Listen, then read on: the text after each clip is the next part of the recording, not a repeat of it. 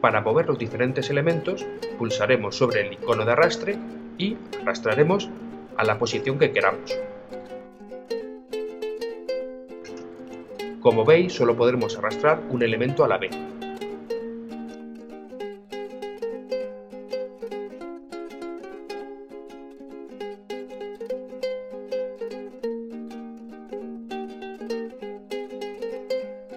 Si os fijáis, al arrastrar un elemento, podremos moverlo dentro de las zonas con puntos rojos.